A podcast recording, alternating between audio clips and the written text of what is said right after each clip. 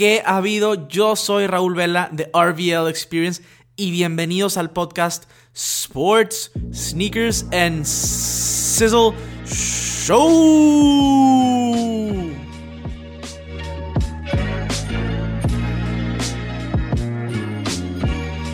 Saludos peludos banda, ¿cómo están? Espero que estén excelente.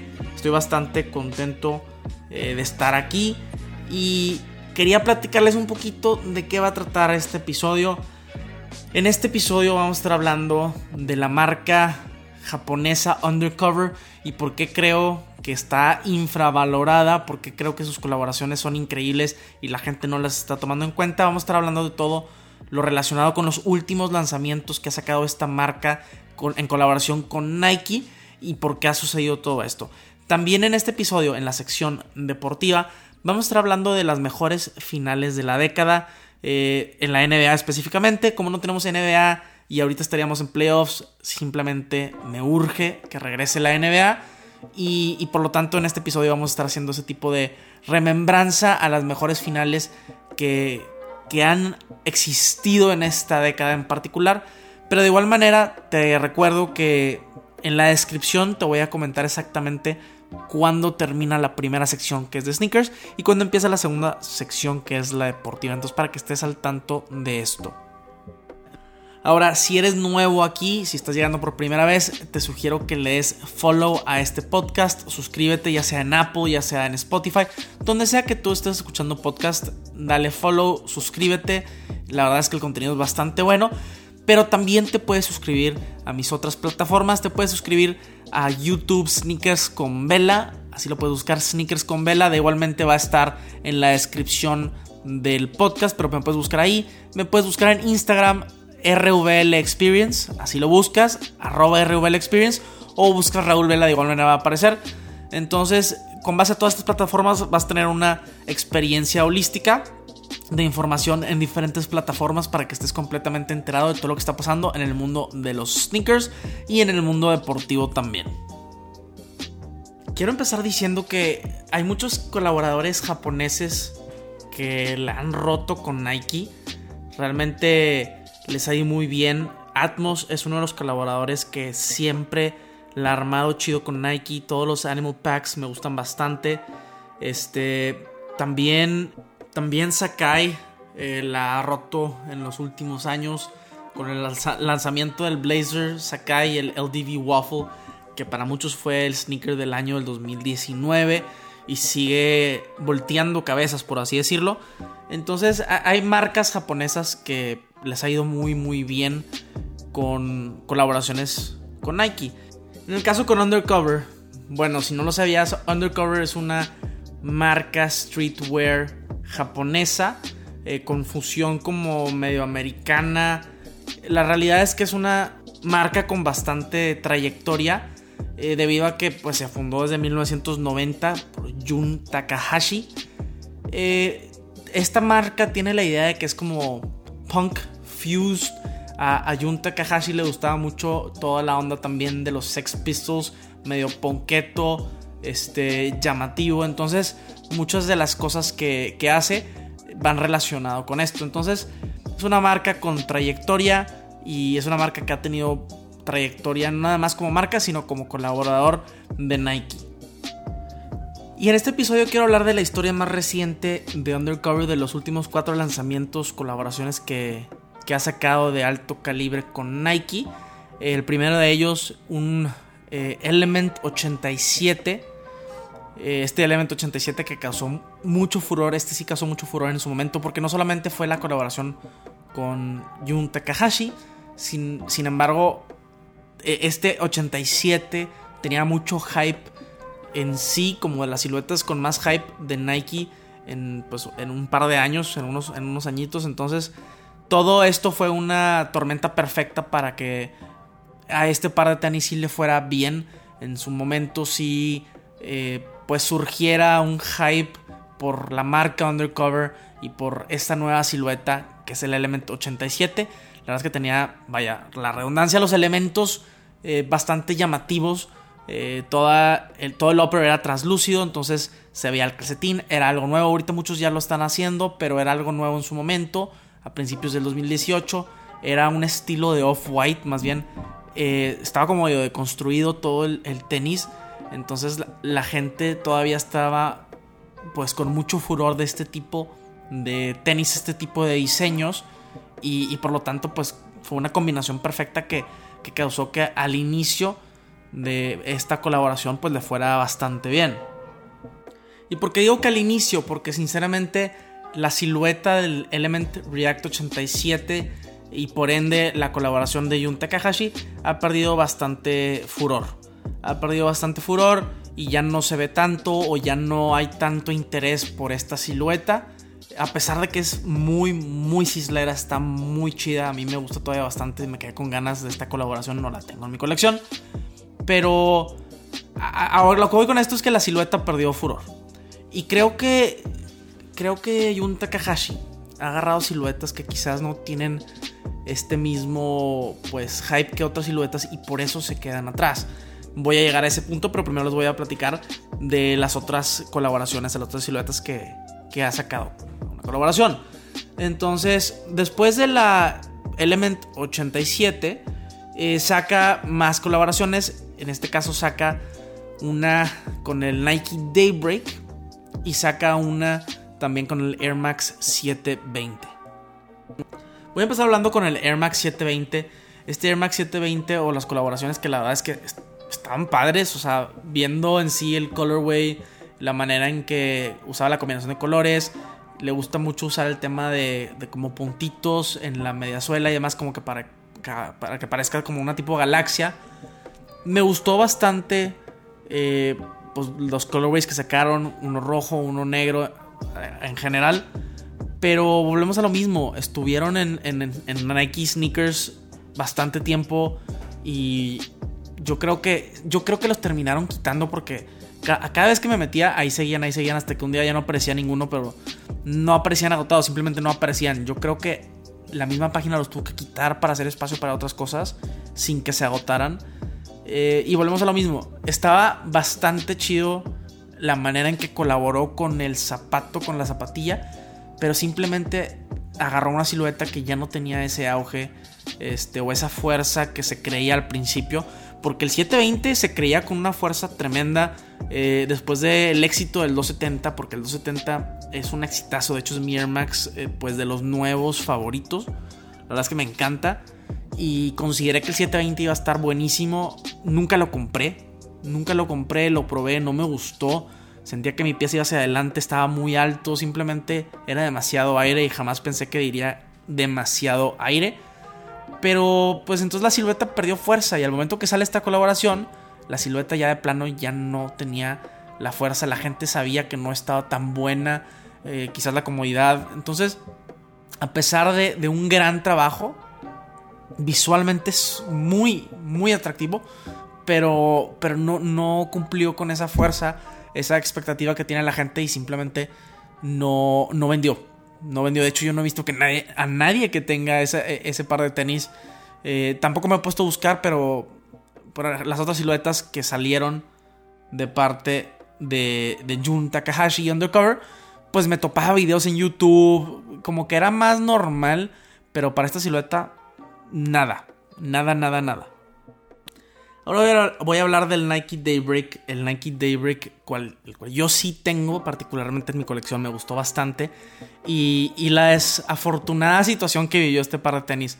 Porque el primer colorway que salió este, para hombres salió un negro con blanco y uno llamado Blue Jay, azul con blanco y negro. La verdad es que bastante hermoso.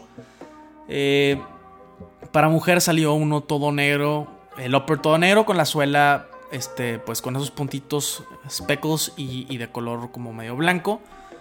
Pero la onda aquí es que salieron pues en un momento muy similar a cuando salió el LDV Waffle por Sakai. Y toda la atención, absolutamente toda la atención se fue al, Sakai. A pesar de que eran siluetas bien similares. De hecho, eh, pues mucha gente le dice a este. Pues a este Daybreak con Undercover como como el Sakai versión 2, por así decirlo.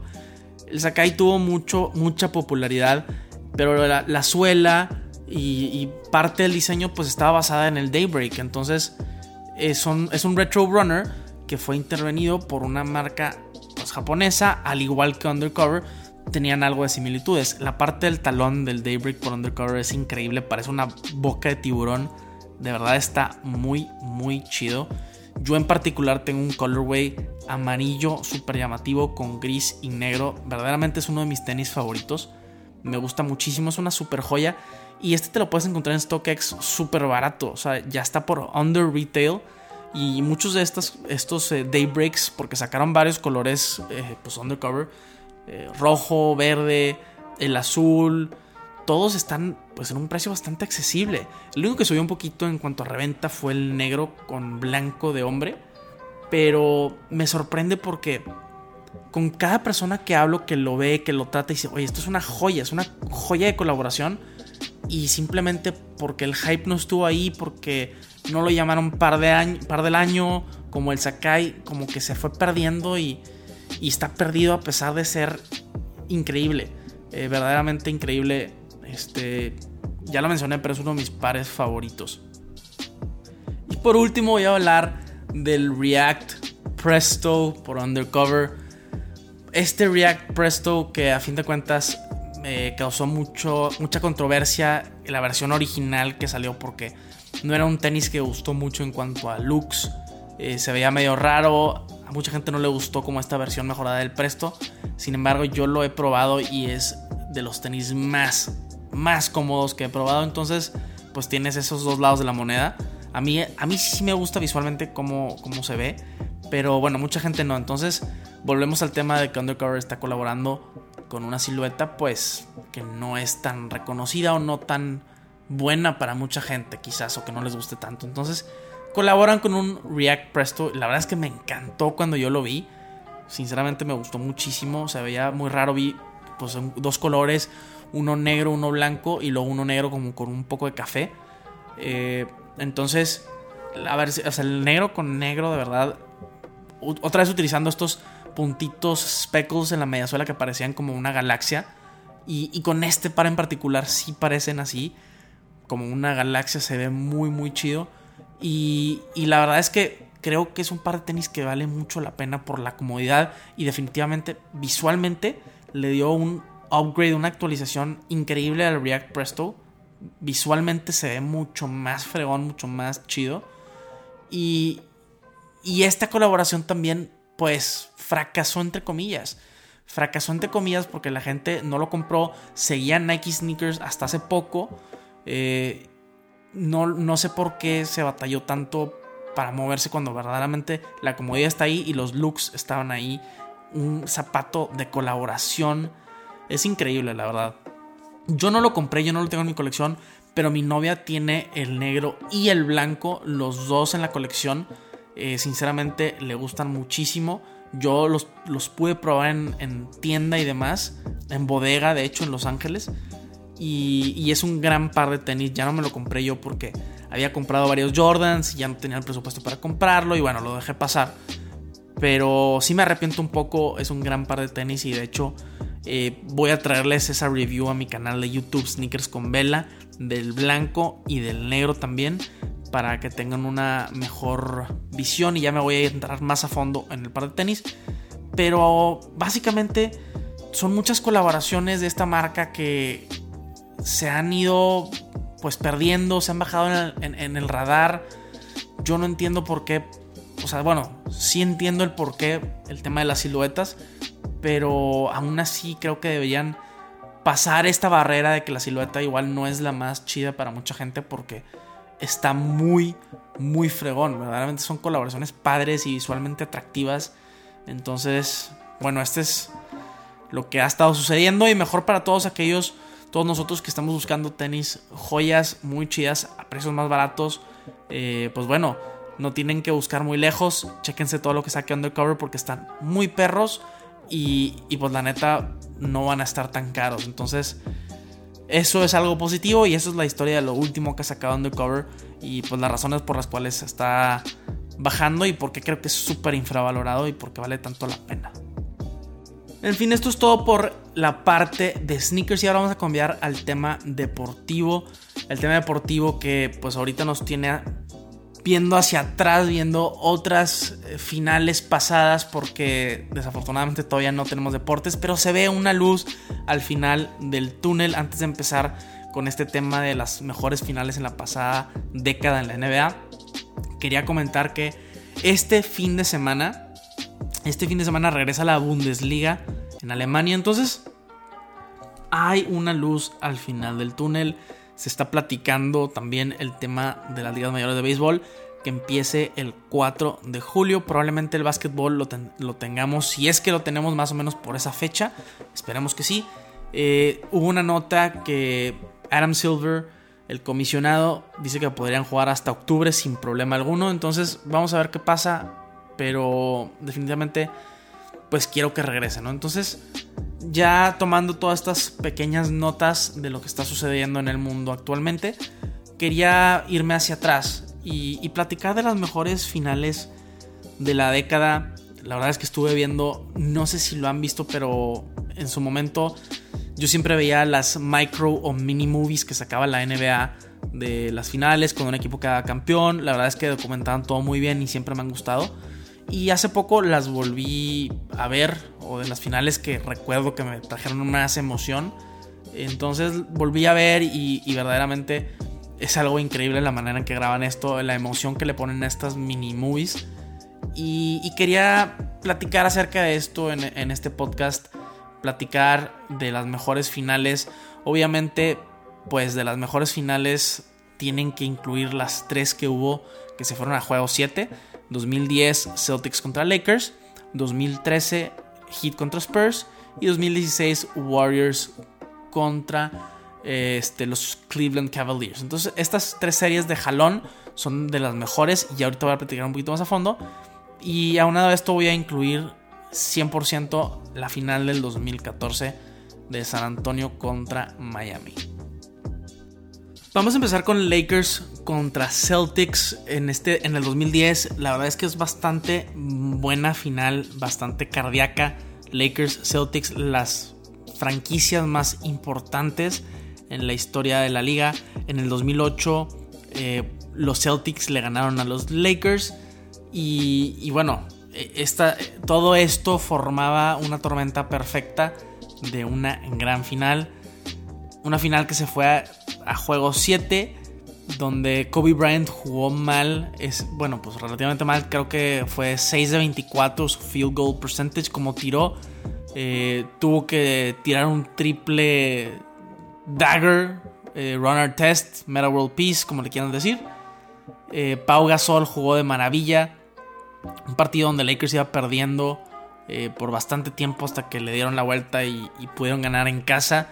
El quinto campeonato de Kobe Bryant que lo llevaba por encima de los cuatro de Shaq, que para él también era importante, que lo acercaba al sexto de Michael Jordan y definitivamente dos campeonatos seguidos para los Lakers y Kobe.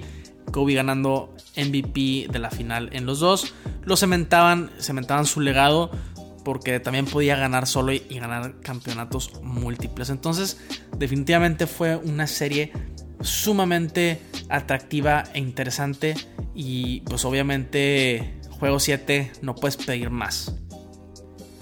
Las siguientes finales que hubo, la del 2011 donde, donde Dallas le gana a Miami, no fue la mejor serie, sin embargo fue sumamente interesante por todo lo que estaba pasando en la liga cuando LeBron, eh, Chris Bosh y Dwayne Wade se juntaron en Miami y demás. Simplemente una final muy interesante, no tan entretenida, no tan este, que te da tantos nervios. Y luego vienen las finales de Spurs y Heat. Dos finales. La del 2013, sinceramente, es de lo mejor que he visto en cuanto a entretenimiento. Una final que estuvo por todos lados. Miami había hecho un, streak de 27 juegos consecutivos solamente por debajo de Lakers con 33 que lo hicieron como en los 70s. O sea, un gran equipo del Heat eh, sinceramente, increíble. Y San Antonio, pues un gran equipo también. Tim Duncan, Manu Ginobili, Tony Parker, un Kawhi Leonard joven. Era algo increíble Y sinceramente, Miami parecía que estaban acabados en el juego 6. Ese juego 6 que tuvo tantas emociones, tantas emociones, tan complicado ese juego 6. Eh, en el cual Ray Allen mete un triple de los mejores triples en la historia de las finales. Mete un triple, se van a tiempos extra, ya gana Miami y ya en el juego 7 yo recuerdo haber pensado que si llegan a un juego 7 como que Miami no se iba a dejar porque el equipo sinceramente estaba jugando de maravilla en toda la temporada y yo creo que ese, ese año 2012-2013 LeBron James estuvo ridículo. Yo creo que es el mejor año de LeBron James este, en general, en sus años en Cleveland, en sus años en Miami y ahora con los Lakers. Yo creo que ese año 2012-2013 fue el punto más alto de LeBron James.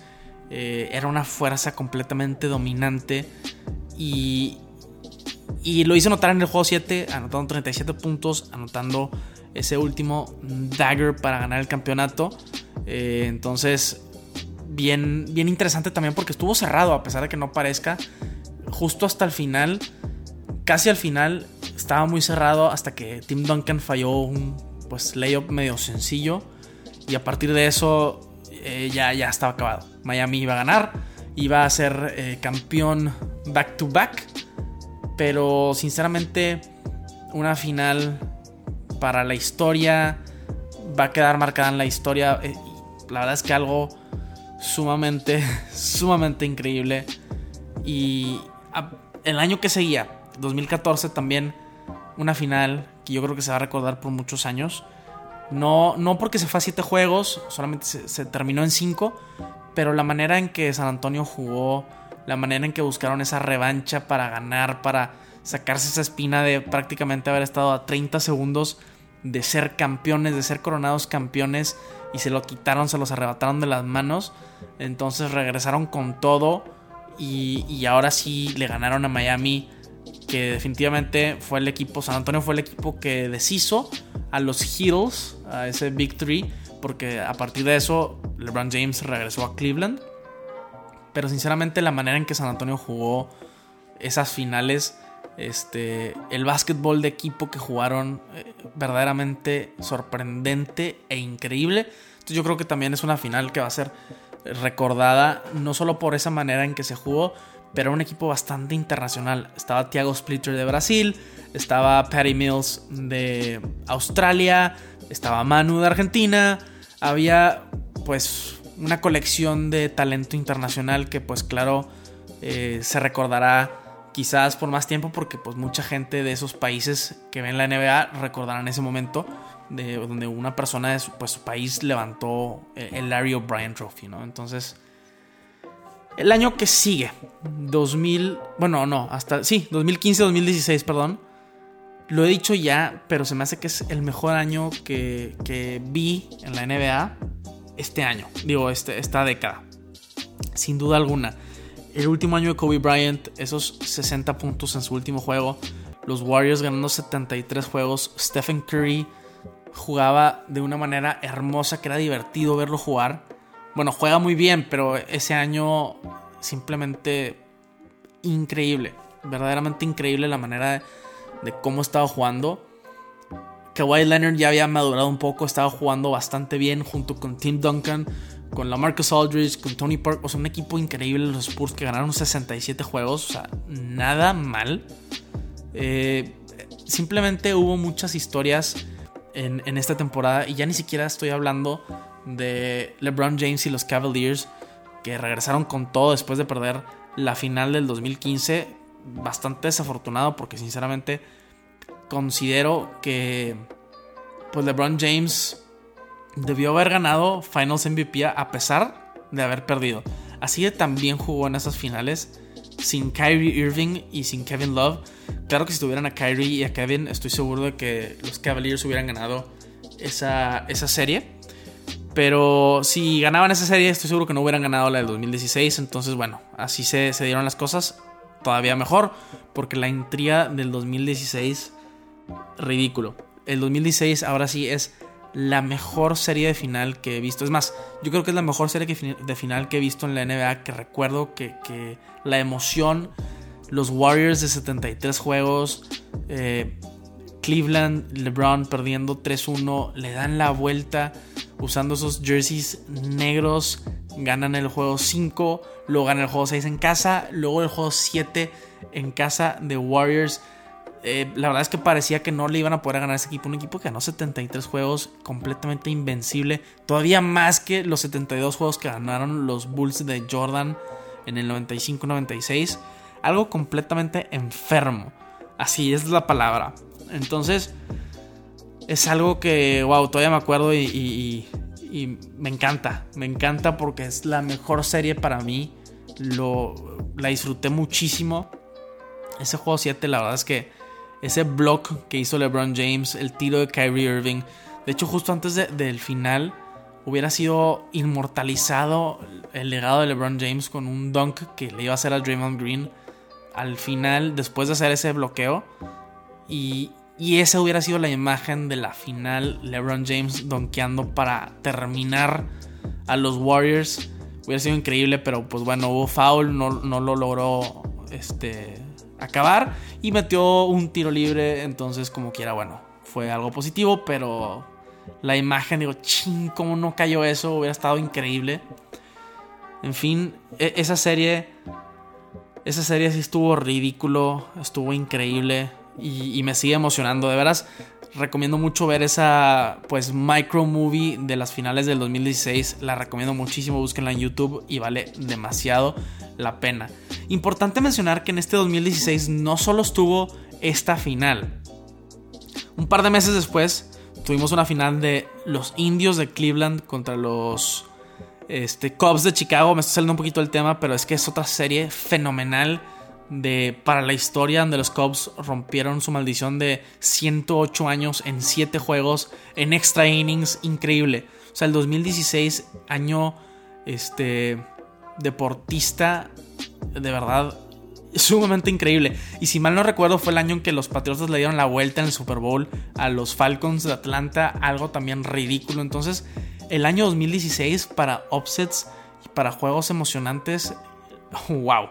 Y ahorita que lo estoy recordando, me estoy emocionando todavía más. Pero en fin, solo quería hacer esta pequeña remembranza. La verdad es que eh, me llamaba mucho la atención después de que pasa el tiempo y como que no te acuerdas de las cosas y luego lo vuelves a vivir y es sumamente impresionante. Justo Pau Gasol mencionó que volvió a ver ese juego 7 contra, contra los Celtics y que se sentía igual de nervioso como si estuviera jugando. Simplemente regresar es interesante. Entonces, eh, esto es todo por el episodio del día de hoy. Si tienen algún comentario con respecto a la sección de sneakers o la sección deportiva, me pueden mandar un mensaje directo a mi Instagram y les voy a estar contestando por allá. Pero, en fin, nos vemos en el próximo episodio. Sizzle out.